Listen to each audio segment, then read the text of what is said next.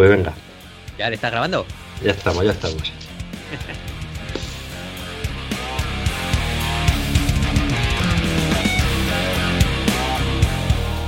Hola, bienvenidos al podcast con Rastrales y a lo Loco, un programa de mountain bike para viejunos pasados de moda.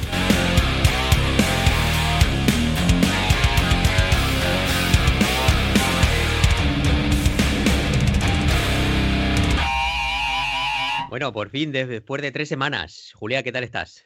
Bien, tío, bien. La verdad que aquí, pues nada, eh, en Laponia, tranquilamente, tío.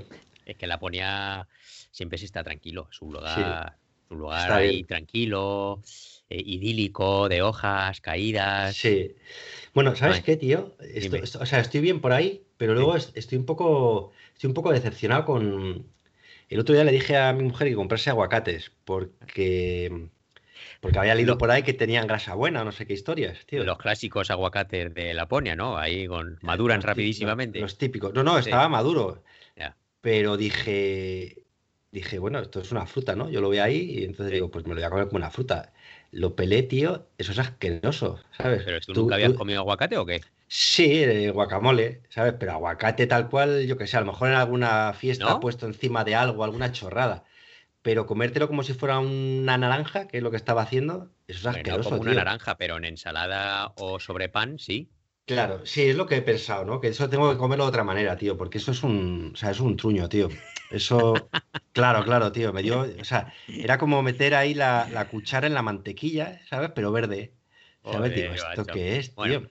yo es que vengo de una familia tropical, como ya sabes, entonces ah, bueno, claro. en mi casa se, antes a, veces se hacía como si está muy maduro el aguacate, eh, este se, machaca y con un poquito de sal y encima del pan y es como mantequilla, un sustituto de la mantequilla, mantequilla de pues Sí, sí, pero ves, le echas ya sal, tío, le echas algo. ¿Ves? Pues esto es lo que voy a hacer. Con lo que tengo ahí, tío. Sabía yo que te preguntaba y sí, sí, muy bien, muy bien, tío. en, mi casa, o yo aquí, yo como hoy me he tomado un aguacate en el, en tío. Fundamental, fundamental. O mira, ocho, o lo hecho en la ensalada. Sí, sí, claro, Yo me lo tomé como si fuera eso, ¿sabes? Lo pelo y empiezo a sacar de ahí. Bueno, lo primero que no veas tú, porque claro, se me, se me escurría. Eso, es, eso, eso está vivo, tío. Y, y, nada, bueno, que, pero todavía tengo dos ahí que estaba, estaba pensando, ¿los tiro o te pregunto? Pero mira, te pregunto y así ya hago pues Te voy a decir cómo se pela, cómo se utiliza, cómo se saca el aguacate. Lo partes en dos sin cortar el hueso y luego con la mano lo ah. abres lo abres, ¿vale? Entonces el hueso queda como pegado en una de las dos mitades, cuando lo abres ahí como a rosca. Sí. Y en la mitad donde no tiene hueso, la vacías con una cuchara. Con una cuchara, claro, como hay peña que se come el, kiwi. Exactamente, lo vacías con una cuchara. Y luego, para sacar el hueso de la otra mitad, con un cuchillo le das un toque pack para que se quede clavado encima del hueso y, y, sale por con el, el hueso clavado en el cuchillo. Ah. Y sale ahí y te lo sacas el hueso directamente y luego ya lo vacías con una cuchara. Joder, tío, macho. Esto, vaya misterio, el mundo del aguacate. Pues estaba ya a punto de, rendirme, tío, ¿sabes? Con el aguacate y decir, nada, se acabó. Aguacate nunca más, tío. Aceite de oliva y ya está, pues tío, que yo es lo que he bebido siempre. Ahí, ¿sabes? Pero vale, vale, ok. Y luego, pues tienes el, aguacate barato, que es el que venden en bolsas que aún no está maduro, que es una mierda, que nos traen hasta aquí, que bueno, igual, igual a veces pues hay alguno que sabe bien. Y luego está el que nos traen en, avión, el aguacate de avión, que ya está maduro, que ese es el aguacate bueno, pero es que cuesta una pasta, tío. Yo no, este no sé dónde, no creo que fuera el caro, ¿eh? pero, pero vamos, que estaba, está maduro, sí, sí. O sea, yo, vamos, si lo compras maduro, pero se nota que está maduro. Si lo compras maduro, que está blandito, entonces ya es que lo traen en avión. Y ese sí, una, son carísimos. El kilo aquí es criminal. Sí, joder. No, ya, tío, pues sí, tío. Eso es. Bueno, bien, bien. Y por lo demás, ¿qué tal estás? Pues mira, aquí, tío, pasando, viendo la vida pasar, ¿sabes? Los días de otoño y las hojas caer, ¿sabes? bueno, hay que decir que esta vez hemos dejado pasar una semana o un pelín más de una semana, diez días prácticamente hasta que esto salga publicado, más de lo normal, o sea que ya habrán pasado más de tres semanas porque estábamos esperando a tener contenido chachipiruli y el contenido, pues es que tenemos un montón de carreras de las que hablar, de nuestras y también de, la tele. y, de la tele, por fin carreras, tío. Claro, claro, por fin, por fin. Entonces, por eso hemos dejado pasar más tiempo para meter un poco de... Y ahora yo creo que tenemos tanto que nos va a salir un chorizo de programa, pero bueno, un chorizo de largo, quiero decir. Porque... Sí, sí. pues eh, yo también estoy bien y yo he venido a hablar de mi gastroscopia, tío. Hostia, tú, es verdad, macho. Sí, sí, sí, joder, es verdad, tío. Madre mía, los 40, bueno, Como, como, todos mis fans saben, eh, yo eh, llevo un tiempo ya con problemas estomacales y el otro día ya por fin pasé al hospital a que me hicieran una gastroscopia. ¿Y qué es? Que te metan una manguerita de diámetro de un centímetro, centímetro pelín por la, por la gargantaca y ahí aguantar como un macho machote, tío. Y nunca lo he pasado tan mal, Julián, ¿eh? Pues, han sido de los 10 minutos peores de mi vida, tío. Qué mal. Es muy desagradable, tío. Sí, sí. Joder, macho. Es, peor que, es peor que un pinchazo en carrera. Sí, sí, pero muchísimo peor, porque es como tener unas arcadas horribles, estás notando cómo te va saliendo la bilis por la boca, no puedes cerrar la boca, o sea, y, constantemente ahí el, organismo va reaccionando como para sacar ese, ese objeto extraño que tienes metido desde la boca. Y entonces tenía tantas agujetas en la tripa que estuve tres días con, un dolor de los, los abdominales, como si hubieras estado haciendo abdominales ahí a muerte, ¿sabes? Ah, claro, los tienes súper tensos. Ostras, pues eso, eso son entrenamientos, ¿cómo se llama? Sí, Hipo, ¿Cómo es eso? Estos que haces hipo no sé qué o... ¿De qué? unos entrenamientos de estos que haces ahí simplemente apretando los músculos, sin, sin, sin moverte de la silla. Ah, ah pues o algo, ¿no? no entrenamiento sin moverte de la silla. Pues, sí, sí, sí, Pues tumbado, bueno, y me estaban sujetando la las dos enfermeras, ¿sabes? Mientras el, el, el, doctor o cirujano me metía y me sujetaban ahí y me daban ánimos, venga, que ya queda poco, que ya queda poco. Ahí yo tumbado, ahí, tío, madre mía, qué mal lo pasé. en fin, de momento no me han encontrado nada, ya lo publico. Eso ya es buena señal, joder. Sí.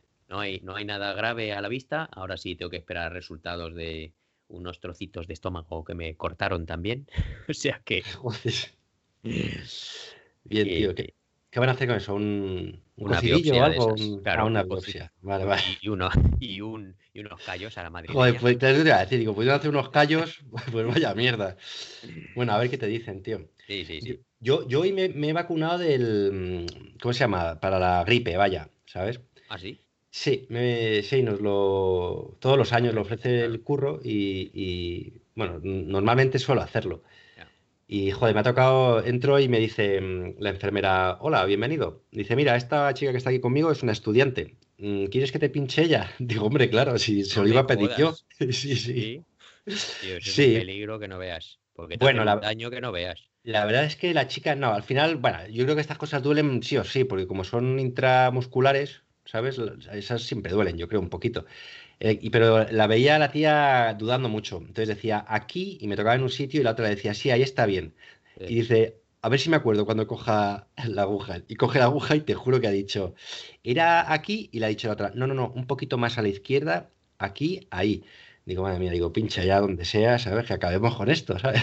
Pero bueno, sí, sí. Mira, yo, tengo malas experiencias con las estudiantes porque la, en la última, una de las últimas veces que fui a que me hicieran análisis, también me pinchó una estudiante y lo típico que le temblaba tanto la mano cuando estaba la aguja dentro mientras me sacaba sangre, que me pegaba unos tirones en la, en la arteria, ¿sabes? Claro. Que tú estás viendo cómo te mueven la aguja dentro y yo, ¿qué daño me estás haciendo, tía? Ya, tío, ves, pero es que eso tienes la aguja dentro de la, arteria, de la vena. Pero esto, como es nada más que pinchar y tal, ¿sabes? Que te lo puedes poner tú, yo creo, si te la dan. Y bueno, no fue el dolor, pero luego ya creo que te comenté que me desmayé. y, era su primera vez que estaba ahí la tía. Dice, joder, qué mal lo he pasado, no sé qué. He suspendido, me van a suspender. Sí, sí, sí. Y yo, ojalá que te suspendan, madre mía, qué, qué, dolor. Y un moratón al día siguiente en el brazo que no veas, pero bueno. bueno, bueno. Tienen que aprender, tío, también. sí, sí, es pues, cierto. Yo soy paciente y dejo, pero es que, tío, qué daño me hizo, en fin. Mal lo pasé. Bueno. vamos a dejar de hablar de medicina y ahora vamos a lo importante. ¿Cómo va el tiempo? El tiempo, tío, pues eso, que ya no hay hojas, tío. Se han acabado las hojas. se han caído... Sí, prácticamente. O sea, queda alguna, pero sí, sí. Y, Y nada, bueno, la verdad es que llueve, hace. Lo que pasa es que hace más calor que normalmente, ¿no? Mm, si, si sales a primera hora, hace fresquete, estás ya a 3, 4, 5 grados, pero si aguantas un poquito, pues puede llegar hasta los 12, 13. Eh, calor, calor del bueno. y... es más de lo normal, igual que eso estamos también. Sí, la verdad que es, es más de lo normal. Y bueno, la verdad es que eso, si pillas también los momentos que no llueve, pues eh, se va bien, yo estoy disfrutando. El otro día incluso hice una rutilla de carretera, que normalmente en este tiempo ya me da pereza porque coges más velocidad, hace más frío, pero va, que va, se iba bien. Así que mm, sí, sí. Sí, bueno, pues ya te digo. que estamos disfrutando de un otoño buenísimo, que es excepcional. aquí también, ya como ya sabes, estamos teniendo unos días de sol que llegamos a los 18 o 19 grados casi todas las tardes. Entonces, claro, ya, eso es fenomenal. Tío. Sí, sí, o sea, eso es temperatura casi para, para finales de septiembre y estar en octubre es, es, muy buena temperatura. Hoy ha sido el primer día que se ha nublado así un poquito, ¿sabes? Pero es que tenemos unas tardes preciosas de sol, esto está con los colores ahí que voy a enamorado, ¿sabes? Voy ahí como atontado. Claro, porque aquí ya esos dos colores están acabando. Y, fíjate, el año pasado, en estas fechas, que lo miré en, en Strava, en una actividad del día 2 de octubre, así, salí a menos 2 grados, ¿sabes? Con la FAD. Y, eso, o sea, que, hay una diferencia bastante, bastante grande, ¿no? Así que. Pues nada, otoño de Buti. Otoño, sí, sí.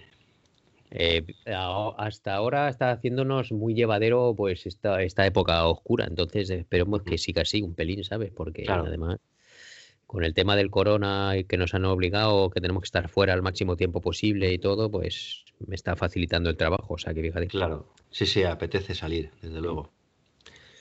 Bueno, pues como tenemos ya un buen un buen programa, vamos con la siguiente sección, ¿no? Venga. Vamos con los entrenos guion carreras.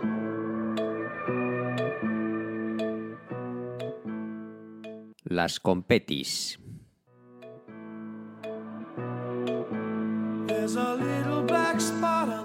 Bueno, ¿cómo vas tú, Julián? ¿Tú has tenido alguna carrera o no? No, que va, carreras, tío. Yo ya dejé, o sea, este año he terminado un puntito antes eh, y la última para mí fue la de Fiskars. Y luego me tomé un par de semanitas tranquis. Y bueno, he empezado, empecé la semana pasada otra vez, eh, digamos, a, entrenar ya, en fin, todos los días. Temporada 2021, ¿no? Temporada 2021, pero en plan. Bueno, poco a poco. Medio off-season, vamos, o sea, quiero decir que lo que es, bueno, meto dos, tres días de gimnasio, dos de piernas y uno de core y luego el resto de días pues, pues bici. Salidas he estado haciendo de unas dos horas, entre dos horas y tres. Bueno. Y, bien, muy tranquilín, ¿sabes? Pues Pero la verdad es que guay. Sí, sí, como tiene que ser ahora. O sea, que, la verdad es que contento, ya te digo. Mm. Sí, sí. ¿Tú qué? ¿Cómo, cómo vas? Bien, eh, yo he seguido entrenando con vistas a la temporada de ciclocross que ha empezado este fin de semana. Sí, tú no has parado. Y, y entonces, pues bueno, he estado contento porque me ha respetado la salud. De momento no me he constipado y cruzo los dedos.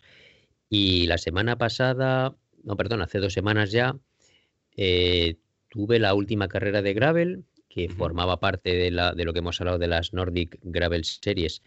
Y fue una carrera en Lahti, que está a 80 kilómetros de aquí, un sitio donde hay campeonatos del mundo esquí de fondo. Y entonces hay, bueno, digamos que hay una cultura del deporte bastante antigua en esa ciudad, está bastante bien. Y allí celebraban la última carrera de estas series de, gravel. Y tuvimos la suerte de que hizo un tiempo excepcionalmente bueno. Estábamos a 20 grados prácticamente, salimos en, culot, manga corta y, y fenomenal. Un día de solazo buenísimo y claro, eso se reflejó en el número de participantes, estamos casi 200 personas allí. Joder, ya ves, eso, es mogollón, tío. Sí, sí. Eso es mucho. Y bueno, mm. pues eh, los organizadores tuvieron muy buena suerte de que eh, hiciera ese tiempo. Mm. De hecho, hablé con el, con el organizador, con el jefe, y me dice, bueno, es que nosotros queríamos que se celebrara en, que se celebrara en esta fecha porque se llama así la carrera de las, de las hojas caídas y como aquí está todo muy bonito y le digo, ya, pero menudo, menudo riesgo que, tenéis y os habéis dado con un canto de los dientes de suerte, porque, porque claro, si llega a llover, viene la mitad de las personas o menos de la mitad. sí, sí, sí. En esta última semana, como ya se va viendo el, el, tiempo, pues la gente se ha apuntado, la mitad de las personas han apuntado en, la, en los últimos tres o cuatro días. Claro. Claro, claro. Y muy bien, pues con la sorpresa de que el organizador de todas las series, eh, un, un, un, amigo belga, Martín, eh, me avisó por mensaje diciéndome, te he apuntado con otras, otras personas dentro de un equipo para correr eh, lo que ellos llaman eh, las, las, series tribal o algo así, que bueno, en vez de correr todo lo que es la carrera desde salida hasta llegada, y, sino que corres los segmentos cronometrados que, ellos tenían marcados en, en Strava. O sea, uno revienta segmentos, vaya. Eh, exactamente, va solo a correr los, los, segmentos cagando fuego y entre segmento y segmento, bueno, va medio recuperando entre comillas, ¿no? Sí. Y entonces a mí me lo dijo el día anterior y te he puesto en el equipo este, en el equipo de las Nordic Gravel Series y con, con estas personas, que yo no conocía a nadie. Y entonces, vale, pues voy para allá. Y bueno, con, me, presentan a todos los que nos habían puesto y éramos eh, cinco personas además equipo internacional porque era eh, uno de Estonia, un finlandés, yo, un noruego y otro chaval que no conseguí saber de dónde es, yo creo que es o de Sudáfrica o de Australia, porque tiene un acento australiano, o perdón, un acento inglés, o él, hablaba inglés y tiene un acento que no conseguí identificar de dónde era. Eso es como lo de iba un estonio, un noruego, un español, ¿no? sí, sí, sí. Y entonces, pues bueno, dije, hombre, chavales, ahí desde la salida, eh, que bueno, nos presentamos, el noruego, que era un chaval jovencillo, eh, se presentó, Jonas, y entonces eh, me empezó a hablar en español. Y yo me sorprendí y chaval sonriente y muy majo, muy amigable, pues enseguida, pues bueno, él me hablaba siempre en español, con ganas. Entonces, ahí los, el, grupo, pues nos pusimos de acuerdo, o bueno, uno de ellos dijo, yo no voy a correr toda la carrera a todo trapo, vamos a correr los segmentos. Y yo, bueno, pues venga. Y los segmentos eran cuatro segmentos y de unos entre 10 y 15 kilómetros. Y el primer segmento íbamos a Fueger, pero a Fueger, Fueger, que yo iba totalmente pasado de, de rosca, sí. intentando seguir a Jonas y al otro chico australiano y los otros dos, el finlandés y el estonio, ya se descolgaron en el kilómetro 7, ¿sabes? O sea que se quedó el equipo internacional. Bueno, no, no, se, se, quedó de los cinco que éramos, éramos, llegamos tres a terminar el primer segmento juntos, ¿no? Claro, claro, pero no había ningún finlandés, quiero decir. No, no, había ningún, se quedó, el, el, chico finlandés se quedó descolgado. Y bueno, aguanté con estos dos, eh, dando algún relevo cortito con ellos, pero yo iba totalmente pasado de rosca. Y al final del segmento les dije, chavales, yo, yo no puedo seguir a este ritmo, entonces podéis continuar vosotros y yo pues ya intentaré, me pego a los otros o ya veré lo que hago. Y me dijeron, bueno, tú no te preocupes, que para clasificarnos tenemos que ir tres como mínimo. Entonces vamos contigo. Y eso fue el resumen de la carrera. Entonces, los otros segmentos y durante el resto del día, que fueron 135 kilómetros en total, yo iba a rebufo en los segmentos, pues, que claro, yo iba a rebufo y ya iba eh, en mi umbral, ¿sabes? Es que era la leche, claro. Ya, ya, ya y, intentando aguantar yendo con ellos. Ellos dos iban tirando todo el rato y yo, pues bueno, iba haciendo como de escudo mientras se cambiaban los relevos y así, ya está, para que pudieran descansar detrás el otro, pero luego se volvía a poner delante. Y así estuve. Luego, hablando con Jonas, eh, me di cuenta que, y además solo de verle, que es que él tiraba constantemente delante y parecía que iba, pues, escuchando música prácticamente. Ya, claro. Pues claro, me dijo que es que había estado Claro, había sorpresa. Y la sorpresa del aguacate era que Jonas había estado en, equipos continentales. El tío pues había aprendido español porque había estado muchísimos training camps en España, en Colombia y eh, creo que había estado en cuatro equipos continentales. Claro. Sí, pero lo de lo de que tiraba a tope era más por el por lo de estar en equipos continentales que por saber español, ¿no? Bueno, lo de que tiraba a tope era porque podía, ¿sabes? Claro, claro. Y bueno, el tío tan majete, tan majete, y, las charlas que tuvimos, y él iba con su teléfono haciendo sus, sus, eh, sus publicaciones de Instagram ahí en directo mientras íbamos con la bici y nosotros con la lengua afuera. Entonces al final, cuando acabamos la carrera, le dije, Jonas, si tienes tiempo, me gustaría entrevistarte para nuestro podcast. Y entonces, claro, el tío abrió los ojos como pestañas, con las pestañas para arriba, y me dice, pues por supuesto que sí, y le pillé. Y entonces he grabado una pequeña entrevista de unos ocho minutos con, con Jonas en español. Y bueno, ahora, ahora os la pongo y os pido perdón ya de antemano porque el sonido la grabé con el teléfono y entonces, pues bueno, estaba yo moviendo el teléfono para adelante, para atrás, para que se grabara bien, sin darme cuenta de que eh, cuando grabas una entrevista con este teléfono que tengo, resulta que tiene dos micrófonos para grabar entrevistas. Joder. Entonces estaba tapando yo uno sin darme cuenta y entonces por eso el, el sonido baila un poco. Bueno. O sea que bueno, aquí va la entrevista, chavales. Espero que os guste y seguimos. Pasa, majo. ¿Quieres unas pastas? Bueno, estoy aquí, acabo de terminar una carrera en Lahti, en la que se llama Falling Leaves de Lahti, la última carrera de la Nordic Gravel Series. Y hoy me ha tocado correr, por suerte, con un chico que he conocido, un chaval, una joven pistola, comparado con mi edad, que se llama Jonas y ha venido desde Noruega. Y entonces, eh, nada más conocernos, Jonas ha empezado a hablarme en español y entonces he pensado, pues joder, voy a, voy a entrevistarle para nuestro podcast. Y aquí está Jonas conmigo. Hola, Jonas. Hola, hola, muy bien. Eh, eh, estoy aquí en el podcast. es divertido para mí, ¿no? Pues Jonas habla muy bien español. ¿Por qué hablas tan bien? Cuéntame. ¿Por qué? Yo no sé, yo tengo interés en español y Aprendí un poco en mi escuela, pero luego yo he ido muchas veces a España y Colombia y ahora estoy trabajando con un eh, entrenador de, de Tarragona, en Cataluña, y hablamos cada, cada semana en español. Fenomenal. Bueno, a mí cuando me dijeron que yo iba a estar con un equipo con, este chico, yo he visto, era de Noruega y digo, ya está, nos hemos cagado porque los noruegos aquí nos cagamos con los noruegos. Y entonces, pues bueno, la verdad es que ha sido una experiencia muy buena para mí.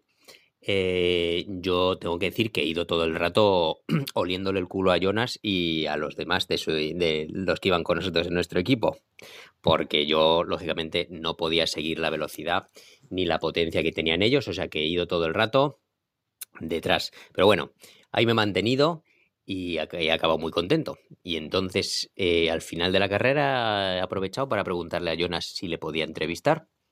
Y aquí estamos con ello. O sea que, ¿nos puedes contar, Jonas, eh, un poco mm, brevemente cuál es tu background en el ciclismo que, llevas haciendo estos años? Sí, mi historia, sí.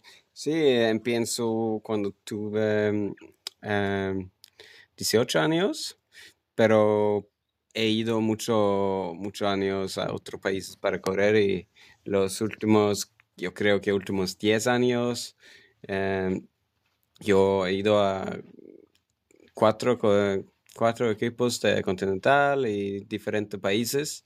Y, pero ahora yo, yo tengo un poco ganas de empezar con gravel porque es un, un ¿cómo se llama? Disciplina disciplina en ciclismo como está mejorando mucho, mucho me interesa y muy divertido también.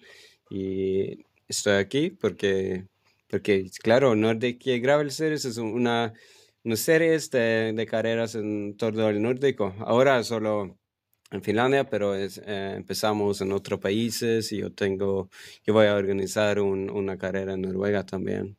Y tengo muchas ganas de hacer este y empezar con más de gravel.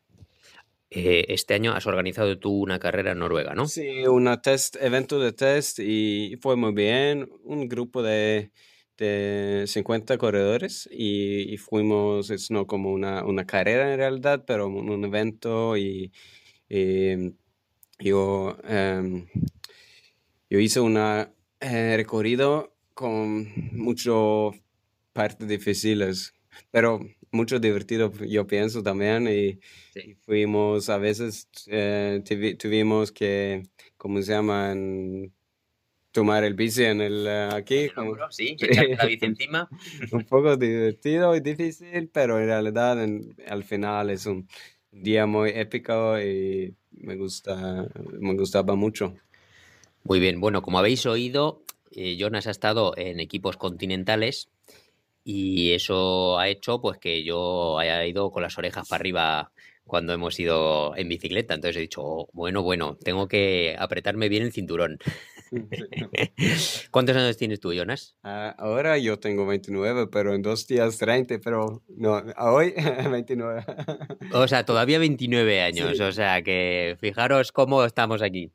Bueno, pues eh, fenomenal. Entonces, me has comentado antes, Jonas, que ahora te has apartado un poco del ciclismo de carretera y que estás intentando eh, hacerte profesional dentro del segmento de gravel. Espero que es posible, pero, pero vamos a ver cómo, cómo está, porque gravel es una disciplina nueva y no hay equipos como en, en la carretera, pero yo creo que es muy eh, tiene mucho interés para patrocinadores y estoy buscando eh, oportunidades.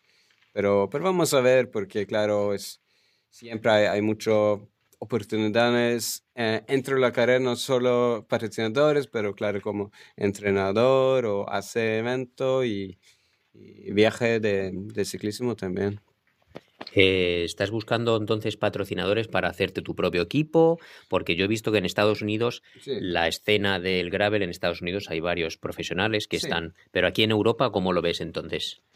Eh, yo no sé realidad en Europa cómo está ahora. Yo creo que Europa está em, un eh, es como muy nuevo para Europa, pero en. Estados Unidos está más y más profesionales. Hay equipos, pero los equipos están eh, peque- pequeños, pequeños y yo eh, estoy mirando más o menos para estar. Yo voy a hacer un equipo, creo, pero eh, creo que no, no va- vamos a hacer muchos corredores. Pero claro, tuve que empezar, eh, tiene que empezar Sí, claro. un poco pequeño y luego y creo que es una disciplina como es posible hacer un equipo bueno también, ¿no? Si en el equipo hay veteranos de más de 40, Sí, a mí me claro. fichas, ¿no? Sí, todo es posible. Yo creo que eh, el único, el cosa muy bueno con Gravel es, es para todos, es para profesionales, para jóvenes, para niños, para, em, para más viejos también. Y yo creo que es, es algo para todos y eso es el único y una cosa como me gusta mucho, es como un social también. Sí, yo lo he visto como una disciplina en donde se apunta gente que les gusta el mountain bike, por ejemplo, como a nosotros, Sí. y también viene mucha gente de carretera Mm. y todo tipo de edades. Entonces, la verdad es que es como una unión de, de diferente gente de, de diferentes disciplinas, ¿no? Sí, sí, es correcto. Y eso me gusta mucho y también para aquí yo creo que hay una carrera para niños también, niños muy, eh, muy jóvenes. Sí. Y también es, es como para toda la familia, toda el, eh, la comunidad y me gusta esto mucho. En Noruega también se está haciendo popular, hay más carreras también de, de gravel. Ah, no como aquí, pero vamos a empezar eh, a hacer una. Pero hay un- algunos, hay interés de gravel y hay unas pequeñas carreras, pero yo creo que Mm. tenemos que buscar este más. Noruega es un poco como, como aquí también, es un poco tradicional, país tradicional y, y yo- normalmente eh, vamos a seguir de Estados Unidos, pero necesitamos algunos años más para, para hacerlo. Claro. Mm. Muy bien, bueno, pues si queréis seguir a Jonas, él se apellida Jonas Orset y tiene un logo de su equipo que mola muchísimo, es un vikingo ahí con una bicicleta de gravel, la verdad es que está muy guay.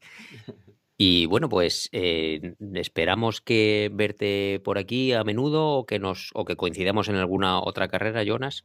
Y la verdad es que ha sido un placer hacerte esta entrevista tan rápida y muchas gracias por atendernos. Sí, muchas gracias, un placer. Muy bien. Bueno, pues un abrazo a Jonas desde aquí, desde Finlandia, que él estará ahora en Oslo compitiendo, que ya le he seguido en su Instagram. Eh, si le queréis seguir es Jonas Sorset y él, pues como habéis escuchado en la entrevista, quiere ser profesional de gravel ahora y bueno, tiene su equipo y, y además creo que lleva un, un programa también de ciclismo para chavales. Bueno, es muy activo con el tema del ciclismo. O sea que un saludo desde aquí, Jonas. Qué guay, pues mucha suerte para él en Sí. su etapa esta de, de corredor de gravel. Sí. Y yo creo que si consigue su objetivo de ser profesional de gravel, pues bueno, supongo que pas- volverá a venir a, a participar aquí en las gravel series de Finlandia y bueno, no sé si se moverá afuera, lógicamente, donde haya más. eh, los, en, las, en Estados Unidos es donde se mueven las carreras Claro, de gravel claro. Con pasta Las- y con Las premios. o sea, grandes, sí, sí. pero bueno, Bueno, muy bien. Y esa ha sido la carrera que tuve hace dos semanas. Y yo creo que ahora podríamos hablar de las carreras que hemos visto en la tele, ¿no? venga, de la Copa del Mundo, tío. Por fin, por Vamos fin. a, vamos a darles caña a todos, tío. Sí, ¿Sabes? sí. De- Vamos a meternos con ellos. Es que no entrenan, tío. Luego así van. Son, son unos flojeras, unos flojeras que, bueno, al final, fíjate, se ha quedado lo que, que no ha sido Copa del Mundo, sino que han decidido Sí. hacer dos carreras de, pues bueno, dos carreras a nivel mu- Copa mundial. del Mundo, sí, Sí, pero que, que no, no puntuables, o sea que no hay ganador de la Copa del Mundo, y las dos carreras en el mismo sitio. sí. Joder, Y- era, era, sí. tío, lo que te dije, es que parecía el día de la marmota, macho. O sea, después de ver un short track, Sí. una carrera, a dos días más o tres días más, otro short track que era exactamente igual. Sí. Y luego otra carrera que, bueno, habían hecho algún, algún cambio, Sí. que la verdad que molaba, la, parte la parte esa que cambiaron a mí me, me gustó. Había así alguna bañera y, y una zona así de peraltes que no había en la primera parte, que también tenía su zona de peraltes. Pero por lo demás, tío, era el día de la marmota, ¿sabes? Viendo ahí eso, las mismas curvas, los mismos saltos, la misma Bueno, el- meta. el- en la segunda carrera varió un poquito el circuito. Sí, es lo que digo, que hubo algún cambio, pero bueno, Claro. eh, era más o menos igual, ¿no? Y al final, al final el mismo, o sea, que es que al final te daba la sensación de que era todo igual. Sí. Pero sí, sí, había alguna zona diferente. Mm. Bueno, pues en la República Checa, Nove Mesto y un recorrido o un circuito muy parecido a lo que tenemos aquí en Finlandia, Sí. ¿eh, Julián? Sí, sí, a mí me recordaba mogollón, tío. Sobre Claro. todo, bueno, la- las dos veces, ¿no? Lo que pasa que en, ese, en el primer día en húmedo, es que digo, joder, es que esto parece un día de verano aquí, ¿sabes? En, en Rovaniemi, ¿no? O, o por ahí abajo también, ¿no? Sí, o sea, con Bueno, las raíces por- húmedas, las Por las rocas. raíces, las rocas, Sí. mucha, mucha Ujú. caída hubo por las raíces. Es que tienes que estar Sí. muy acostumbrado, ¿eh? Porque Sí, sí, sí. hay que cogerle el truquillo. Entonces, Mm. había gente que lo pasó mal y hubo muchas caídas. Hubo muchas caídas, sí. Sí. Y, y había que había que ir muy fino, tío, con las con las con las raíces. Bueno, tanto que me llamó, fíjate, la diferencia. Como eh, el- hubo muchas caídas porque, bueno, tienes que ir acostumbrándote a, a andar con las raíces y técnicamente, joder, pues es difícil. Si no estás acostumbrado, las pasas mal. Y nos, yo me acuerdo cuando vine aquí a Finlandia que dije, hostia, esto es dificilísimo. Y luego, Sí. pues, po- poco a poco, pues vas a, cogiéndole el tranquillo y bueno, la-.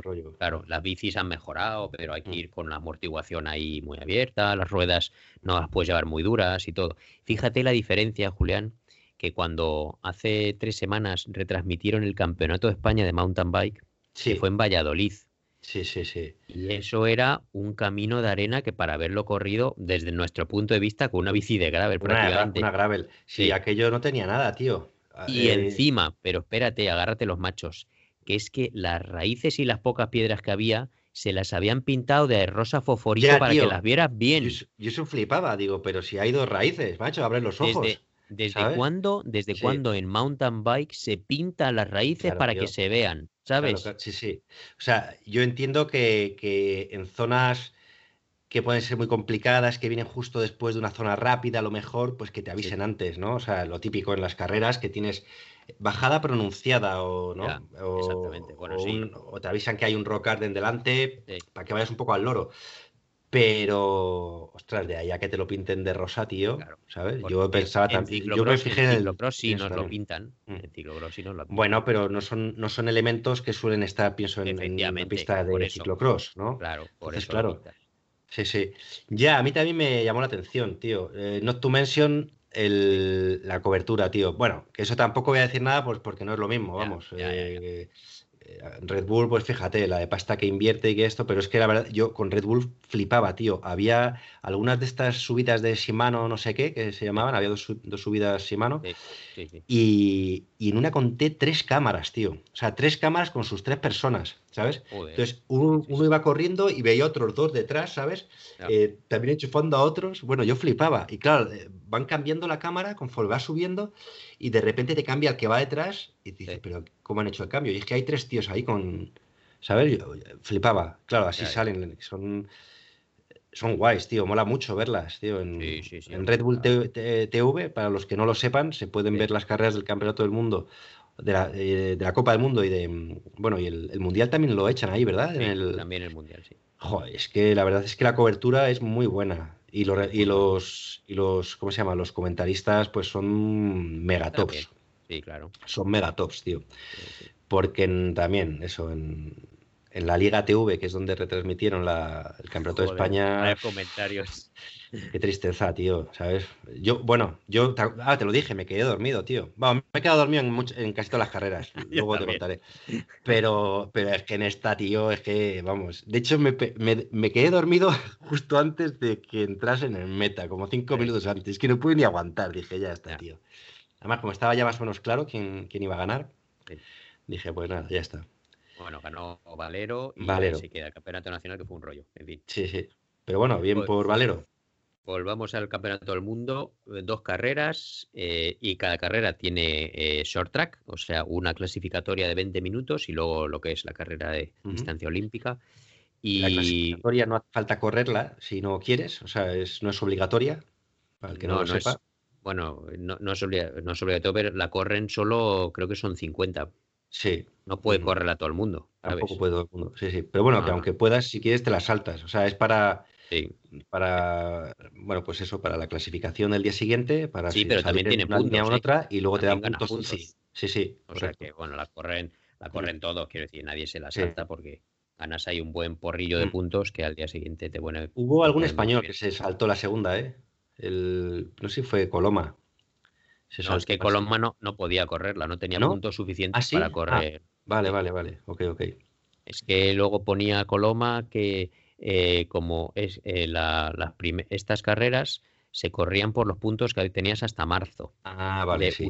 Y resulta que los puntos pues valían todo tipo de puntos, desde campeonato del mundo en maratón hasta cross country, no sé qué. Y él, como solo hace cross country, pues no tenía Claro. nada de puntos, entonces pues nada, no tenía ni siquiera acceso Claro. al short track. Como solo hace vídeos de YouTube. Sí, exactamente. Eso, eso ya hablamos luego. Ya hablamos de eso luego. Bueno, pues tío, la primera, el primer short track, vamos a ir hablando rápidamente porque Sí. si no, no vamos a Sí, sí, enrollar nos muchísimo. enrollamos mucho, tío. sí, Lo sí. ganó Huyó el mexicano y yo me emocioné muchísimo. Buah, yo también, tío, me alegré mogollón por él, tío. Y eso que tú le conocías, pero yo es que no lo conocía, tío. Claro. Y me alegré, y me alegré muchísimo. Me alegré muchísimo porque, sí. bueno, luego en las redes ponían eh, Sergio, este, Ge- Ge- Gerardo, Gerardo Ulloa, que no le cono ¿de dónde ha salido este chico desconocido? De desconocido nada. Lo que pasa que es que en las últimas dos Copas del Mundo del año pasado ya hizo un sexto y un octavo o algo así y es campeón panamericano. O sea, Sí, que el chaval no es ningún desconocido. Sí. lo, lo único que es que no está en un equipo pro. eh, es un equipo que se ha sacado él o lo han sacado de la Federación Mexicana de Ciclismo y entonces, pues bueno, no tiene tanta Bueno, pues a salida mediática como el resto de los es equipos que pro, un, detalle, tío. Yo, la, la bici Scott que lleva, tío, la Spark, Sí. eh, yo es que juraría que es la mía, tío. O sea, modelo 2017. Te lo- bueno, ¿Sí? con una horquilla mejor, te lo juro. O sea, te digo por los colores, porque a partir de, del año siguiente las Sí. hicieron ya eh, en color brillo, la mía es mate, y luego ya sacaron todas estas, bueno, con diferentes coloridos así y tal, para, bueno, con la, como esta nueva que estrenaban ahora, que es una edición especial y tal. Sí. Pero es que él llevaba, te lo juro que lo miré y dije, puede ser, tío, que tenga este, digo, qué raro, ¿sabes? Pero no me extrañaría, ¿eh? Te lo prometo, por lo que estás Es contando. posible, ¿sabes? es posible, es Sí, posible. El año Joder. y ah, bueno, ahora lleva bicis Scott, eh, no sé si le patrocina Scott o no, creo que sí, creo que lleva Scott en su mando. Pero el año Sí. pasado no llevaba ni ninguna ningún patrocinio de marca Claro. de bicicleta, llevaba una, creo que llevaba una Canyon o algo así, Claro. ¿sabes? A ver, que seguro que la lleva súper actualizada, ¿sabes? Con Sí, sí. lo que Pero vamos, el En cuadro de verdad que me parece. Entonces yo el año pasado le seguí en Instagram desde que vi los buenos resultados y precisamente por ser un chaval que no estaba fichado por ningún equipo profesional y ya y me sorprendió y entonces dije, joder, me alegré muchísimo cuando ganó al sprint, pero con una facilidad de la Fue leche. increíble, tío. Sí, sí. Fue bonito, No. bonito, fue emocionante. Muy bonito, no salió al rebufo de nadie y el tío se impuso con... ¡buah! y fue increíble, tío. Mm. Y las chicas pues, ganó otra que sigo yo, Richards, Evie, Sí. Evie Richards. y Además lo dijiste, es que esta tía iba a dar que hablar y. Joder, que sí dio que hablar, tío. Sí, sí. Ganó también con, pues, eso, eh, se impuso bien. Es que estas carreras de 20 minutos mola mucho porque es que llegan ahí, hay muchas posibilidades, llegan un, un grupo muy grande, entonces no sé, no se sabe quién va a ganar hasta, el- hasta el final. Pues, molan muchísimo las carreras, están muy, A muy, mí me moló, sí, sí. La verdad Sí. es que sí, sí. Han sido más emocionantes que, quitando algún momento, que, que la, que la carrera en sí. ¿no? Los short tracks esta vez. Sí. Luego la Sí. carrera de cross country, Mm. pues masculina eh, ganó por fin eh, Simon Andreasen, Mm. que es un chico danés que desde que ganó dos veces el Campeonato del Mundo Junior le fichó Specialized, eh, se llenó de tatuajes y se hizo super guay. Entonces era como la promesa, la super promesa. Y eh, en los años que ha estado en sub-23, tres o cuatro años, no Mm. se ha comido un rosco, tío. Fíjate.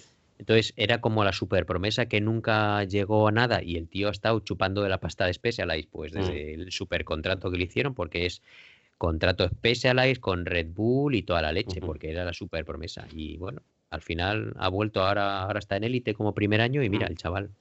Sí, yo, lo- me, yo, yo- me alegré porque el podium era un podium así de estos que no son muy habituales, ¿no? Exactamente. Y, y la verdad es que eso moló. Y luego lo, lo otro que moló mucho en la carrera de tíos Sí. es eh, eh, Nino Shooter, tío. Que, en fin, Joder, eh, yo creo claro. que estamos ya cansados de él, pero es que, joder, macho, este tío, es que no hay manera de, de, Dárselo encima. de quitárselo de encima, tío. O sea, tuvo un mal comienzo porque mm, en el día del short track se cayó, entonces salió muy mal posicionado. Sí. En la primera vuelta, que hay una vuelta como, bueno, un- ¿cómo lo llaman? La vuelta de... Antes de empezar las Bueno, vueltas el de la carrera, loop, el start el loop start- ese, sí, sí, la vuelta de comienzo, lo que sea. Sí. Y, y ahí el tío remontó, pero, pero según dijo, se quedó un poco luego ahí, o sea, dio demasiado. Y luego se comentaba también que, que verse entre medias de todo el tráfico, que no iba nada cómodo, que no está acostumbrado, que siempre va adelante.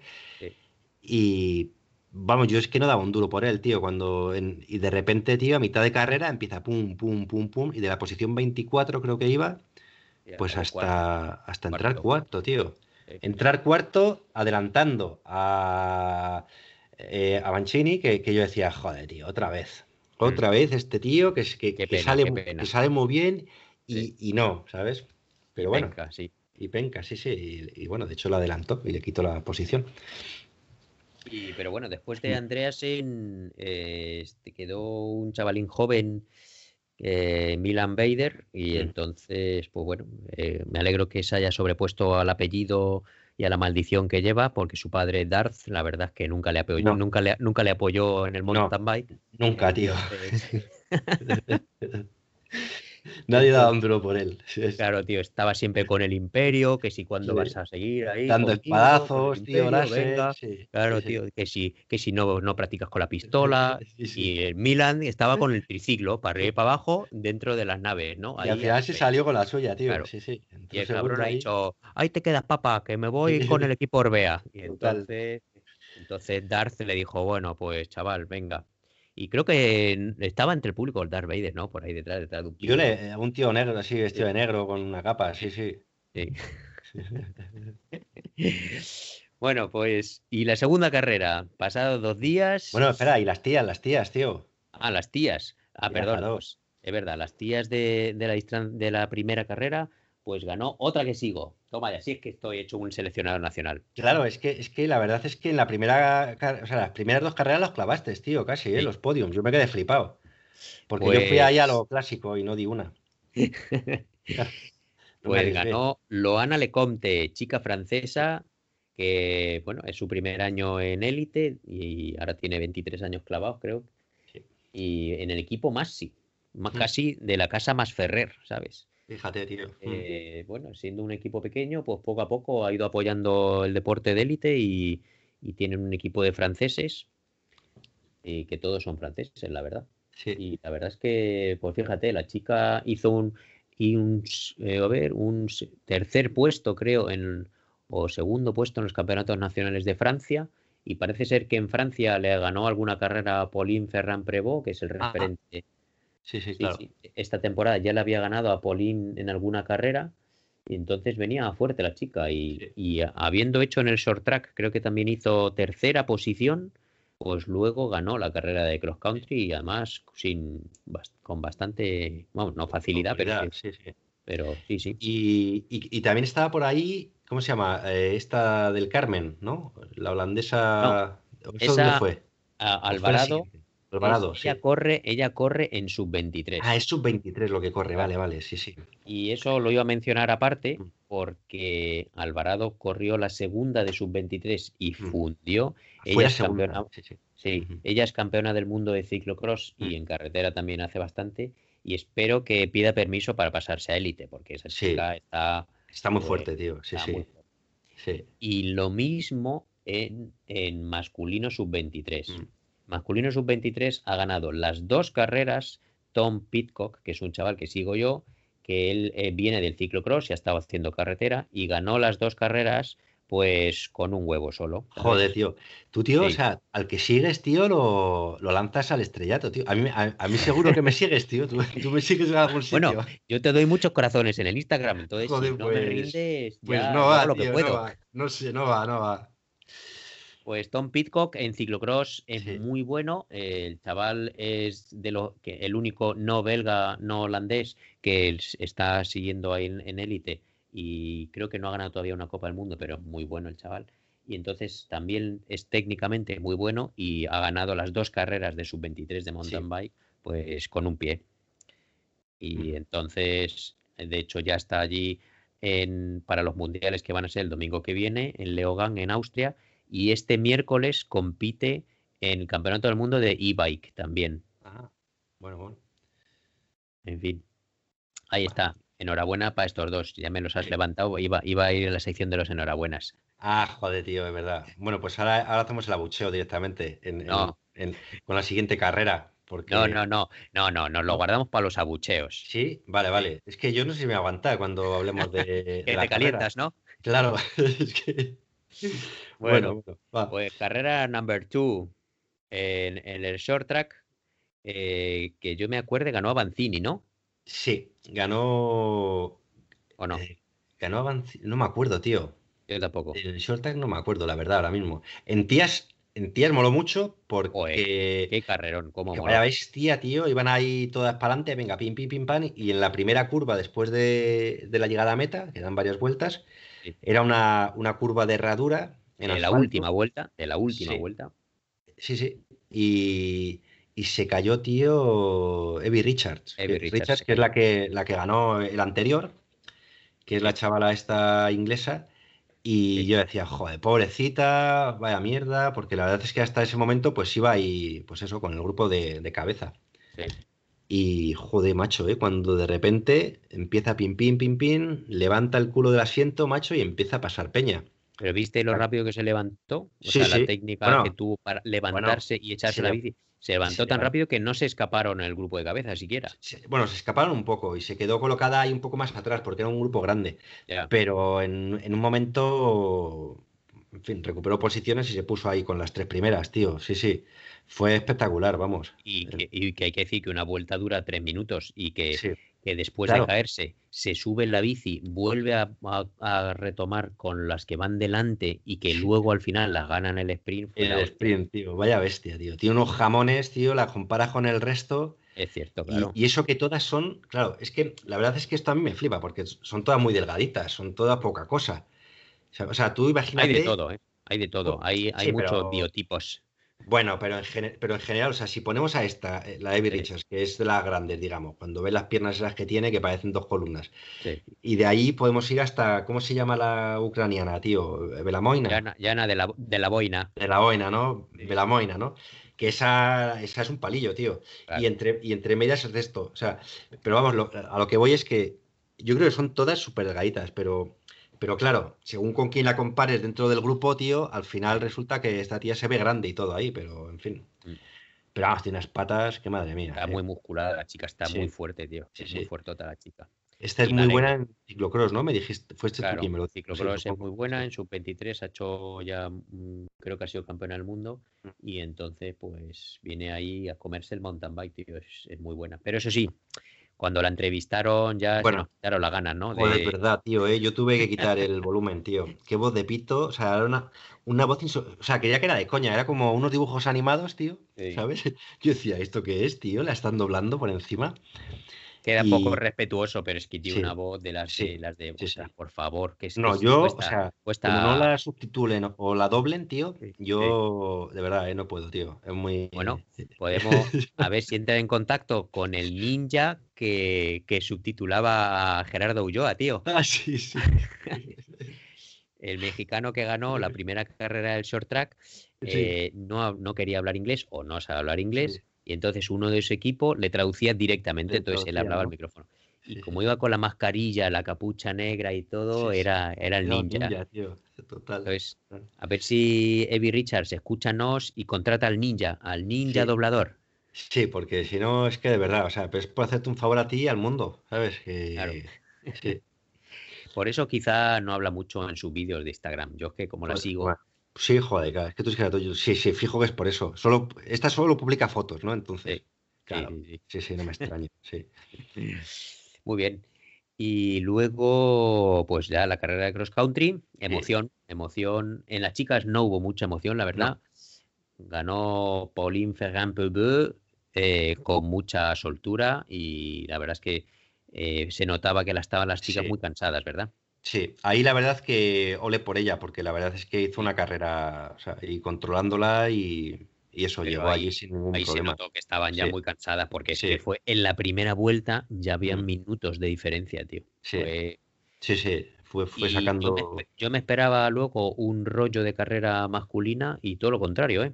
Yo también, yo también. Bueno, tengo que decir que tampoco fue la leche hasta el final, que fue más molón, ¿no? El final fue. fue... entre medias, pues sí, un poco flojeras, pero luego mm. es que es, que se hizo un grupo muy grande al final, tío. Sí. Entonces, eso, las últimas vueltas mola un montón, porque eso es, verdad. Mm. Había muchos con muchas opciones, eso moló muchísimo. Y normalmente estamos acostumbrados a, ver al Lino Shooter delante y eso, dos vueltas antes dice, venga, que me voy. Se pira y como mucho le sigue uno si puede o dos y luego en la última se va y ya no le sigue nadie.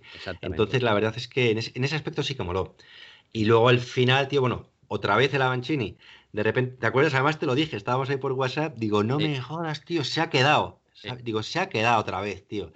Pero no, luego decían también los comentaristas, dice, igual el tío está em, jugando de forma inteligente y lo que está haciendo es eh, recuperar un poquito, ¿sabes? Ahora mismo, porque luego les va a coger en la, en la bajada. Iban los dos juntos, los otros dos juntos, si va solo es más fácil a veces. Dice, a lo mejor está recuperando un poquito las piernas para luego.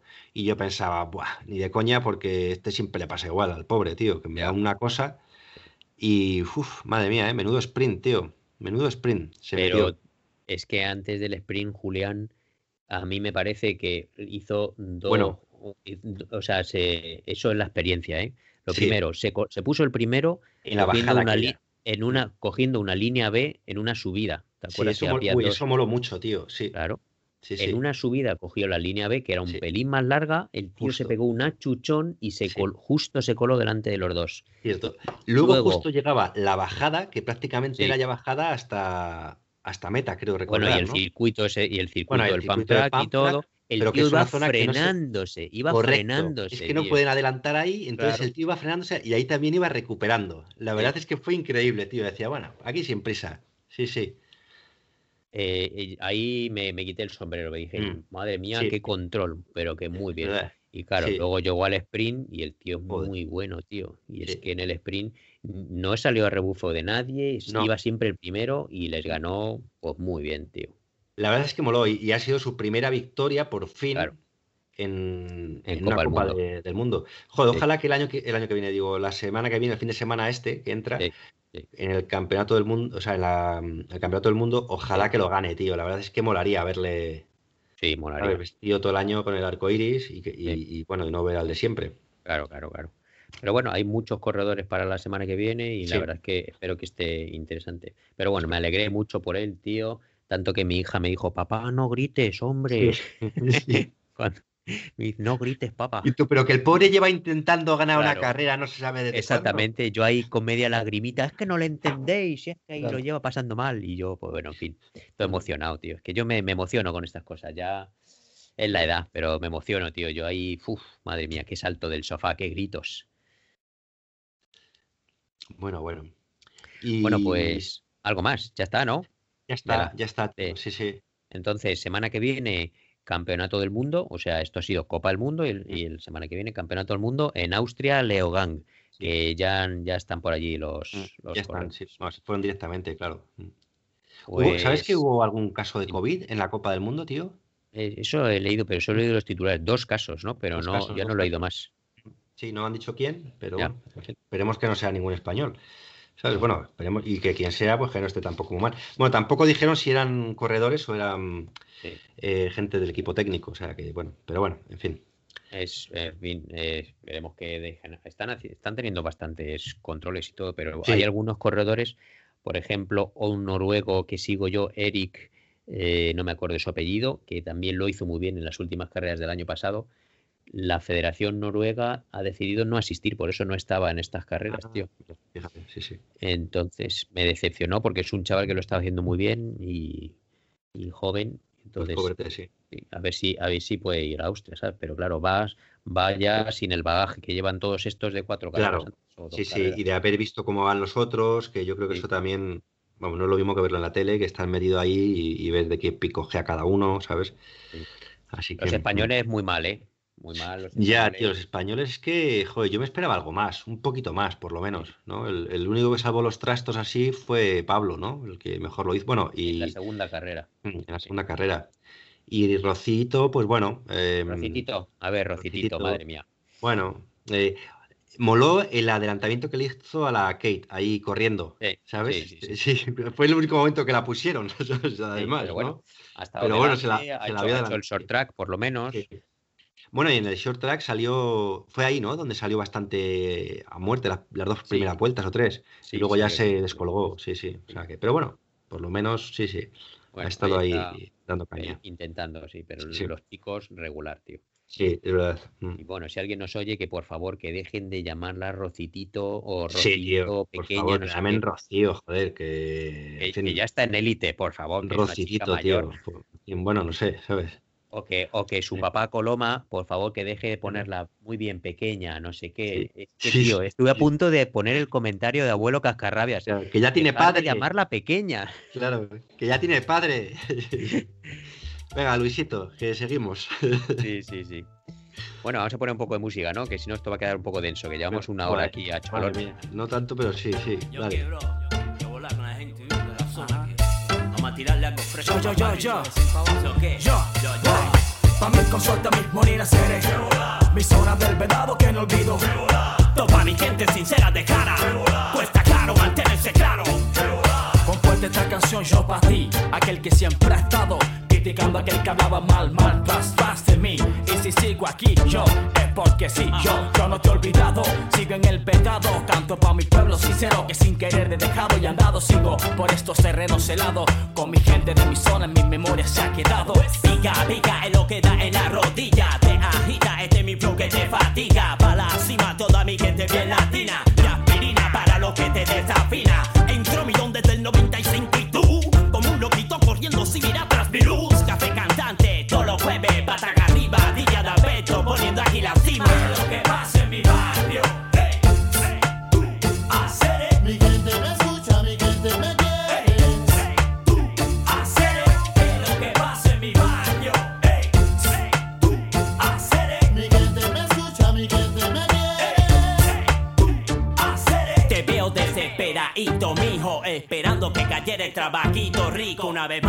Demuestro que no es facilito, como el puré que preparaba tu vecino Lino. Yo, en esta rima yo no te quiero a ti decepcionar, pero yo sé que mi gente, mi guate que va a apoyar. Una vez más tu vecino aquí me va a escuchar, y mi de segurito que lo va a comprar. Espero que esta nueva historia que ha llegado acabe en la gloria como el pasado. A lo cubano yo botella el ron como el cañón del morro hoy disparo. Nueva canción para ti mi gente que nunca me han fallado en la emoción. Para terminar, gracias pa' todo mi pueblo ya. Hace tiempo no la ponía así, hace tiempo ya.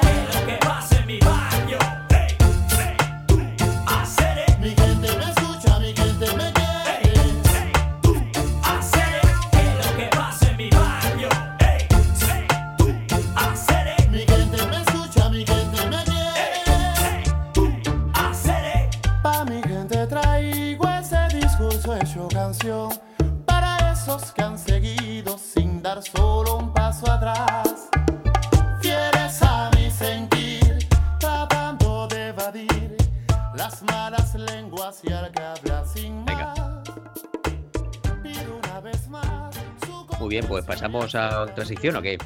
Pues ahora que pasa a otra sección, tío. ¿A qué te Bueno, toca ahora? Esta, no es, esta es una sección de nuestras cosas, porque Ah. hablando de los eh, con Julián de estos días de los resultados de estas carreras, de que hay algunos corredores pues que tienen muy resultados muy flojos, pero siguen teniendo siguen teniendo mucha presencia mediática. Entonces dije, doctor Julián, de esto tenemos que hablar de esto, de la presencia mediática en las carreras y en el Instagram. Entonces, Julián ha hecho un doctorado sobre Instagramers ¿Qué va, qué va? no, bueno, va, os va a hablar del maravilloso mundo de Instagramers en el mountain bike. esto pues un poco coñazo, ¿no? Si realmente, o sea, realmente yo tengo aquí cinco, cinco puntos y además quiero resumir a tope, porque con el pedazo de programa, cuando metamos esto, la gente no va a terminar de oír el resto. Y Pero esto me- va, antes, antes, de que, antes de que empieces a hablar, doctor, doctora Morrich, Sí. perdón que te, que te, que te Sí, sí. interrumpa. Esto va a colección, a, a colación, perdón, de a colección de la canadiense Emily Batty, que ya se ha ganado nuestros abucheos por, por llevar eh, rímel y maquillaje eh, en un viaje de bikepacking. Y entonces en estas carreras de la Copa del Mundo también ha tenido unos resultados bastante paupérrimos, bastante malos. Y sigue ahí, pero Sí, sigue ahí. sigue, teniendo sus contratos de Red Bull, sigue teniendo un contrato de Porsche Canadá o algo así. Toda la tía va a llevar un Porsche, un Porsche de la hostia. Sí. Y bueno, Claro, y tú, tú Eh, me preguntabas un poco de, o sea, cómo, claro, cómo, eh, cómo bueno, siguen pues, ahí. cómo siguen ahí, siguen ¿no? ahí Y al final es que no tiene nada que ver los resultados con los, Claro. pues con, con los, em, el impacto que puede tener un, un corredor, que fíjate que es que no tienes ni que ser corredor, puede ser simplemente Instagramer, como, como el Valentín San Juan. Al final solo tienes que tener eh, seguidores y seguidores, eh, digamos, fidelizados, ¿no? O sea, a veces es mejor pocos bien fidelizados, o sea, que interactúen contigo, a muchos que no te hagan ni caso, ¿sabes? O sea, al final... Entonces lo que he hecho aquí son cinco puntos. Ilumíname. eh, bueno, eh, sí. Ilumíname, venga. he, he- he puesto cinco puntos que son los que se miran un poco en- dentro de las cuentas de, de, mm, eh, de redes sociales, ¿sabes? Sí, sí. Para valorar si un... Pero, o sea, esto es muy... Lo simplifico a tope, ¿eh? O sea, que empiezo por ahí, pero bueno. Uno son el número de seguidores. Dicho esto, hay peña, o sea, tú puedes comprar seguidores en las redes sociales, entonces ¿Cómo tampoco te puedes... seguidores? Bueno, yo qué sé, tío, pues en cuentas rusas o en, cuen- o en cuentas de no sé dónde tú eh, pagas, además a precios muy baratos y de repente al día siguiente o, en- o a la hora tienes eh, 50.000 seguidores. Yo No conozco gente que lo ha hecho hasta en Strava, sí, sí, sí, sí. O Anda sea, ya. pa- te lo juro, sí, sí, claro. Entonces tienes que, tienes que andar con ojo. A todo esto yo estoy contándole esto a Luis y a vosotros porque en algún momento yo he tenido que, que, mm, que llevar el tema este en, en una empresa de las que he trabajado y dentro del turismo. Y claro, o sea, tienes que filtrar muy bien quién te llega, porque todo el mundo quiere, quiere cosas gratis. Yo soy Instagramer, yo soy blogger de viajes, no sé qué, y hace falta, en fin, no vale cualquiera, ¿sabes? Aunque te lleguen con muchos seguidores. Entonces, bueno, lo primero que tienes que ver es, si tienen muchos, a ver el engagement que tiene, que el engagement es un poco eso, las interacciones de los seguidores, ¿vale?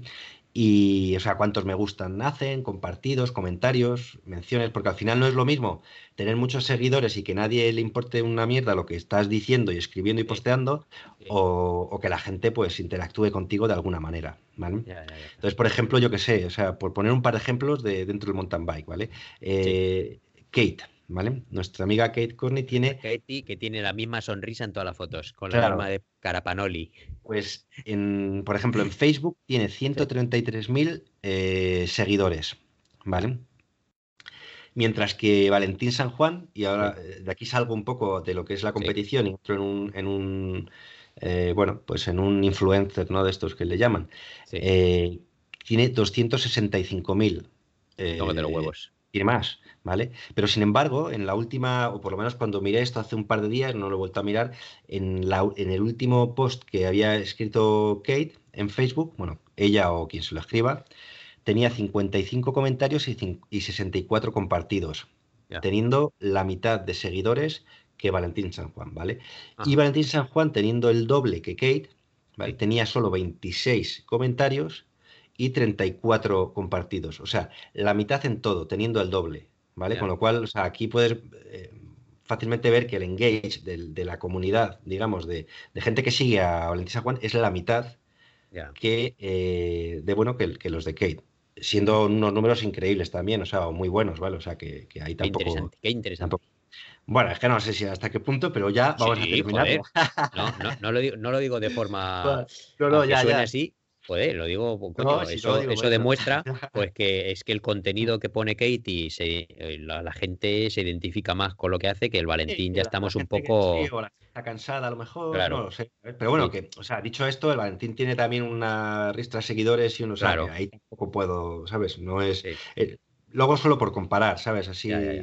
que dos cuentas en las que se pudiera ver un poco así la diferencia. Luego eh, está el, el reach o el alcance que tienen, ¿vale? Sí. Que eso nos permite saber eh, hasta cuántas personas ha llegado, a cuántas personas ha llegado una publicación. Ajá. ¿vale? Y, y aquí se miden no solo lo- los seguidores de esa persona o de esa marca, ¿vale? Depende, bueno, en este caso son personas, sino los, los seguidores de tus seguidores. Aquí entra el mogollón, ¿vale? Entonces, por eso muchas veces en, en publicaciones eh, que hacen, en este caso las marcas, o bueno, o a veces un, un deportista que le dicen, vamos a hacer un concurso y para que te lleves, yo qué sé, esta, estos pedales de no sé qué, eh, tienes que darle a me gusta, tienes que seguir, tienes que eh, etiquetar a un par de amigos y tienes que compartirlo en, tu- en tus stories, por ejemplo. Entonces, en tus Sí. stories llegas a toda tu gente, que muy probablemente, tus, bueno, depende, o sea, depende de quiénes sean tus amigos, pero yo, por ejemplo, si publico, cuando hago esto y hay algún concurso, publico entre mis seguidores, pues quitándote a ti y a cuatro más que les mola la bici, el resto dirán, ¿y esta mierda qué es? ¿Vale? Sí. O sea, un- eso, pues unos pedales. Pero luego nosotros picamos y también le damos al like y compartimos para entrar en el concurso. Eh, a mí me tocaron aquellos pedazo pedales, ¿te acuerdas, Claro. tío? Esos, Sí, sí, sí. esos look, tío, super top. Sí. Así que de Bike 24, o sea, nunca me había tocado nada. Fue un momento muy emocionante. Entonces, bueno, ese era el alcance. Luego, te- luego se pueden medir también las, medici- las, las menciones en redes sociales, no necesariamente de, de tus publicaciones, pero simplemente gente que, que habla sobre eh, alguna cosa de mountain bike y etiqueta o bien a una marca o bien a un, a un deportista, ¿vale? Sí. Eh, pues eso, muchas veces nosotros mismos, aquí todos flipados, pues hacemos un post y etiquetas la marca de tu bicicleta, ¿sabes? Claro. Y es como, pero ¿y esto por qué, tío? Si a mí no me pagan un duro, ¿sabes? Pero la gente lo hace y al final eso es, pues, o sea, esto, em, eso es medible y te da una idea de el, el sentimiento de la gente hacia, hacia una determinada marca, ¿vale? Sí. Y luego finalmente, que es, eh, bueno, al final depende, pero para mí esto siempre lo más importante son las conversiones. O sea, cuando haces cualquier acción tienes que, que pensar en conseguir algo, un, un retorno en algo, ¿vale? Sí. Y las conversiones pues pueden ser muchas cosas, no sé, eh, pues a lo mejor en cosas de mountain bike es, es simplemente eh, dar a conocer una marca, ¿vale? Entonces, eh, eh, eh, para que suba el conocimiento de, de- de esa marca o a lo mejor es vender más eh, un determinado producto, ¿vale? Sí. Yo en el caso del turismo, que es donde trabajo, está clarísimo, es normal, o sea, prácticamente todas las acciones que hacemos es para eh, vender reservas de, de hotel o eh, contratación de actividades. Y es como, cómo lo medimos, ¿no? Entonces, bueno, ahí ya cada uno se pone sus, eh, sus objetivos, ¿no? De conversión. Sí. Y, y- y ya está, tío. Con esto, con esto acabo. ¿Y un bizcocho? Y un bizcocho hasta mañana y, y a, a por la siguiente sección. Joder, pues está. No, no, que leche, que que está- sí. Me ha parecido muy interesante, tío. Sí. O sea, bueno, hombre. pues, sí, sí. Sí. Pues entonces ahí vemos por qué Milibati pues tendrá ahí el porrillo de seguidores. Todo hay que decirlo. También dentro del mundo femenino es una pena, pero bueno, es así. Está dictado por la belleza de las corredoras y, y entonces Sí, están un poco condenadas. Joder, tío, Julián, Mm. están un poco condenadas a ir, a ir de divinas. Ya, pero, pero algunas por lo menos ponen fotos en bici. Y hay otras, tío, por ejemplo, claro. nuestra amiga Pauline, Sí, que, tío, es que pa- parece que es modelo más que eh, biker, ¿sabes? Siempre sale ahí pija. con morritos y en plan mega pija y que bueno, ahí ya cada uno con su estilo, pero eh, yo qué sé, tío, yo quiero ver bicis, ¿sabes? De hecho, Ya. la sigo todavía, el otro día hablamos de dejar de seguirla, la voy a dejar de seguir porque me parece, en serio, es que no me aporta nada, ¿sabes? Eh, Ya, sí. otras por lo menos salen ahí en la bici, ¿sabes? Aunque se arreglen para salir, ¿sabes? Bueno, Pero por lo menos ver me parece un poco cansino que siempre salga, salga Sí. una con la bici, ¿no? Pero entonces está guay ver que, cómo hacen otras cosas. Sí, Pero a mí me fastidia. eso no sale haciendo otras cosas. No, o sea, no sale haciendo otra cosa. O sea, no sale en bici, quiero decir. Podría ser, tú se lo enseñas a cualquiera y que va, tío. ¿Sabes? Es siempre, yo qué sé. Bueno, a mí lo que me llama la atención es que vayan con el maquillaje, tío, a todos los lados. Termina la carrera.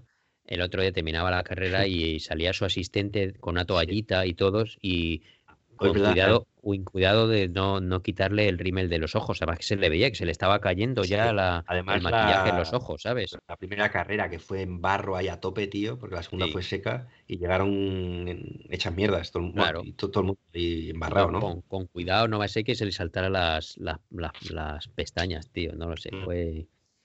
Y bueno, pues ahí estamos. Y no lo sé, en el caso de Coloma, por ejemplo, yo le veo que está teniendo unos resultados ya bastante, bastante flojos, pero que tiene bastante tirón y por eso está ahí en plan de, de papá de Rocitito y siguiendo con BH, no lo sé.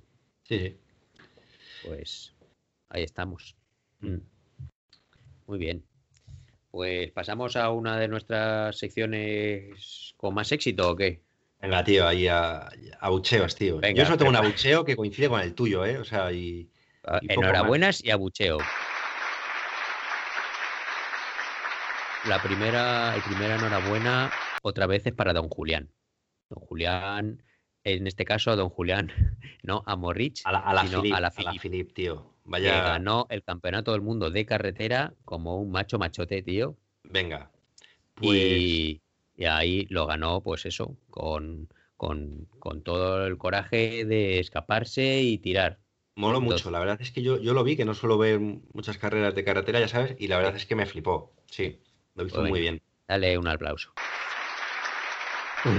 un abucheo para los que le siguieron, tío, que no se ponen de acuerdo y con la típica racanería, lo siento por generalizar, de los corredores profesionales de carretera, de yo no tiro porque luego me ganas a mí, yo tampoco, y al No final se pusieron de acuerdo, tío. claro. Sí, sí. No arriesgaron. prefieran, Sí. pre- prefieren no Luchar por el segundo y el tercer Claro. puesto. ¿Sabes? prefieren no luchar, o sea, prefieren no, no, no arriesgarse para no quedarse sin medalla, que luego nadie se acuerda de quién ha quedado Claro, segundo o prefieren tercero, tío. intentar Claro, hacer un segundo o un tercero a Sí. disputarse un campeonato del mundo, tío, que no es la, no es la garra de tu pueblo, ¿sabes? Sí. efectivamente. Eh, en fin. Pues- Pues yo abucheo, ¿sabes? Ya que estamos, voy directamente a, a Julián otra vez. A, A don Julián, ¿no? Sí, a la Filip, tío. Porque. Es que se ha ganado otro, se ha ganado otro. Joder, tío. Es que yo creía que era de coña, ¿sabes? Y tuve que buscarlo. ¿Cómo se llama? ¿En qué carrera ha sido? En, En la Lieja, Bastón Lieja. en la Lieja. Sí, sí, justo, sí, sí. Que el tío va llegando a meta, ya, claro, ya va con el, con el mayo arcoiris. Ya soy Claro. campeón del mundo. A mí esto ya no me puede fallar nada. Se cree que lleva una capa, tío, porque lleva el Sí. mayo arcoiris. Sí. Y entonces, 15 metros antes, está- en un sprint, ¿sabes? Es Con el Roglic este, o cómo se dice, que Sí, bueno, Roglic. pues Roglic, sí. Roglic y estaba Poyacar también. Poyacar. Y Poyacar, ¿no? Y, o sea, que no son aquí moco de pavo, tío. Claro, claro, Y de repente, 15 metros antes de entrar en meta, levanta las manos. ¿sabes? Mira, anda que no hay vídeos de carreras de todo tipo, no solo de bicicletas, Sí. de, de gente haciendo el imbécil así, tío. Sí. Y entonces levanta, oye, si, si los lleva bien detrás, vale, a 50 metros, pero que estás en un sprint, tío. Sí. Y entonces le, le ha ganado el, el Roglic, Rod, joder, ya no me sale, este, por, sí. por, por nada, tío, por un Claro. centímetro de mierda, Sí, ¿sabes? O sea, me quedé flipado, tío. Digo, joder, digo, anda, que vienes de, de ganar el campeonato del mundo y la cagas así, tío. Digo, bueno, así aprendes también. Pues no lo sé. Pero- querría, querría la foto de su primera clásica con el maillot del campeón del mundo, brazos Sí. abiertos ahí, pero mira, al final le salió, le salió rana. tío. luego, tío, después del arco, ¿sabes? Sí. Nada más pasarlo. Claro, sí, claro. sí, le salió rana, le salió rana. Eh, Y sigue, sigue. dime, dime. No, digo, si tienes más eh, enhorabuenas. Sí, sí, Bien, sí. bien. Tengo enhorabuenas de, de los que hemos hablado del mountain bike para Banzini, que se ha portado muy bien y por fin gana su primera Copa del Mundo y lagrimita, tío. Muy bien. Luego, enhorabuena para todos los jóvenes, tío, que han ganado y que han, han puesto más salsa y pimienta a las carreras, tío. Sí. Eh, Ulloa, Las Ponte, Andreasen, que por fin, Milan Bader, Mm. Evi Richard, los que hemos hablado, ¿no? Me parece fenomenal y enhorabuena a todos tú, yo ellos. tengo que empezar a aprenderme los nombres, tío, porque a mí me suenan todos a chino ahora, eh, tío. Pero sí, sí. Enhorabuena a todos ellos porque siendo todos muy jóvenes, tío, Mm. por fin, por fin están, pues bueno, eh, están ah, eh, creciendo la competitividad y, y ya no son siempre los mismos los, mismos falta, tótems. sí. A ver si hay un cambio de generación, tío, un cambio generacional sí, en el mountain bike, sí.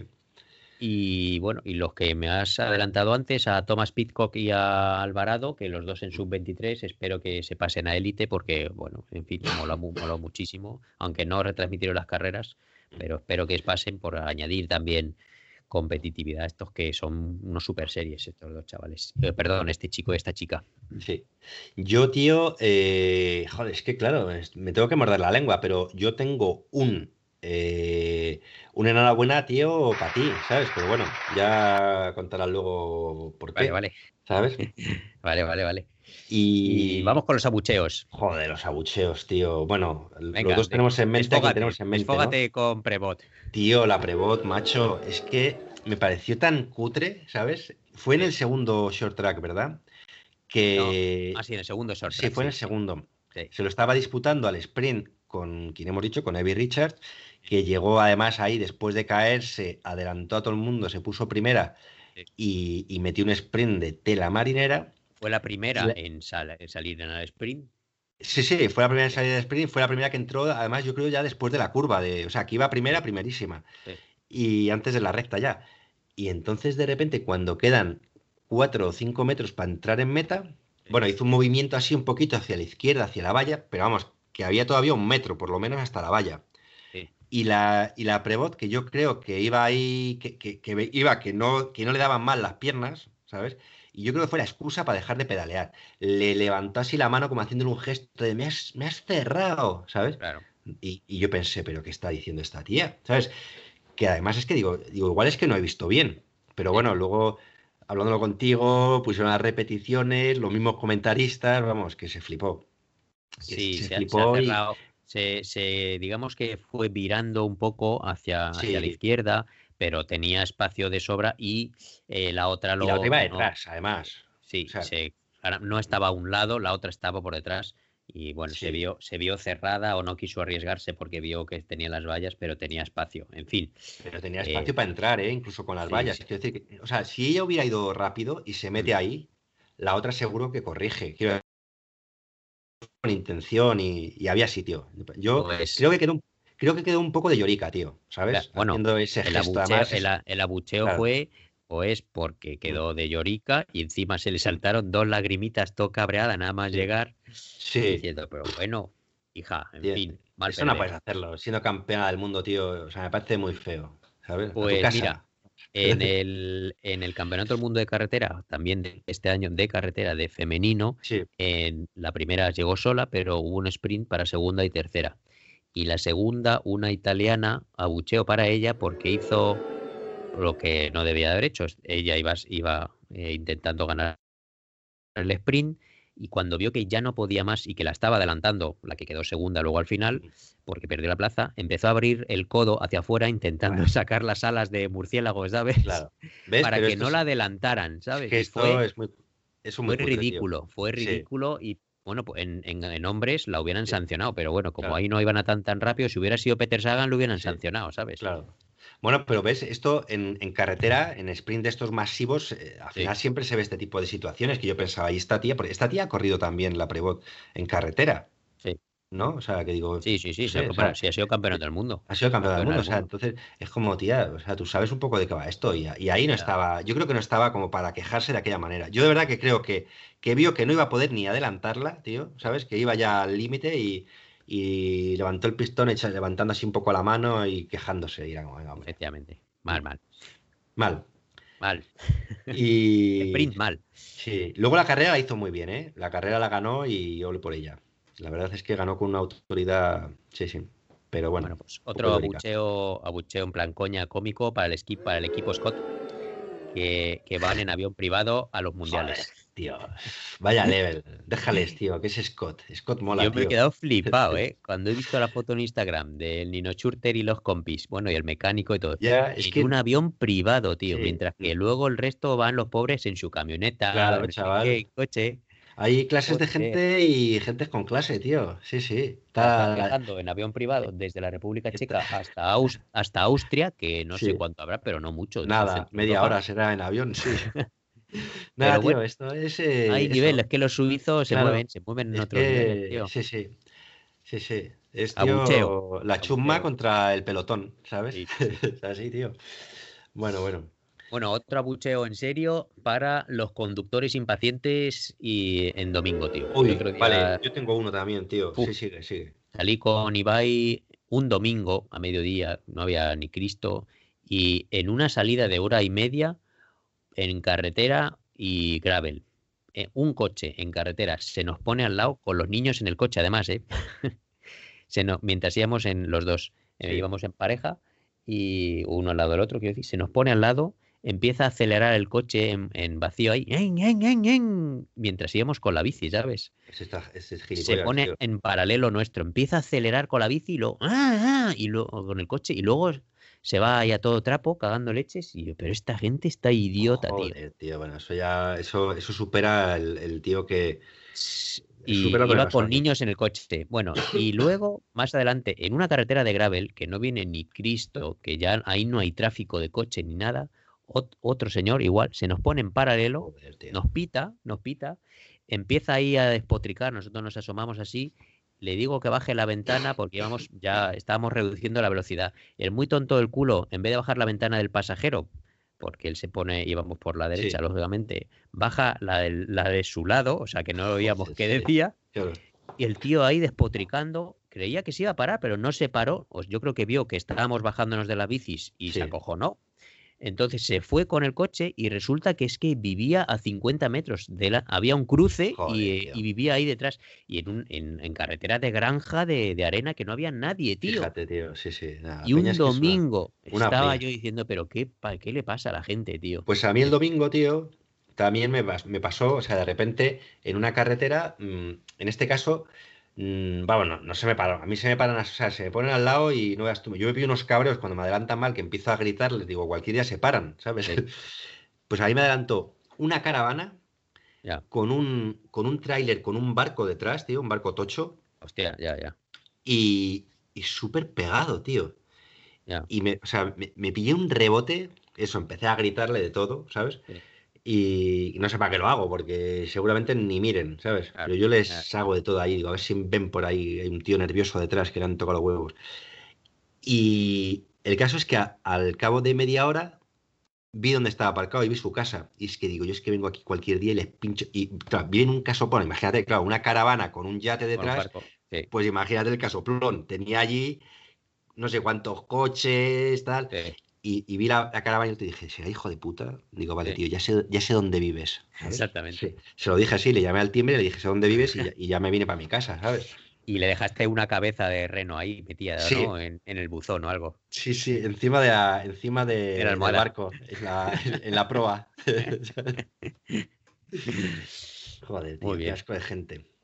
Bueno, hostia, nos queda todavía El postre. un, un bonus, tío, ¿no? Sí. Y. El bonus es que ha empezado la carrera, la temporada de ciclocross y este fin de semana pues tuve la primera carrera de ciclocross. Entonces ha molado, ha molado mucho y en- ahí mi rivalidad con nuestro compi Ibai pues se llevó ahí al máximo y bueno, cons- conseguí aguantar con él durante toda la carrera, aunque él, él me ganó, pero acabé muy contento y tan contento que gané mi categoría, o sea que Muy bien, Ahí tío, está, ahí Sí, sí. Y aquí está la enhorabuena que, que comentaba yo, tío. Que, Pues, gracias, pues eso, gracias. que ganaste en tu categoría. Y es que yo ya te lo dije este año, tío, que yo, yo te veía muy bien, tío. El- hemos corrido dos carreras y una no la acabé yo, otra no la acabaste tú, ¿sabes?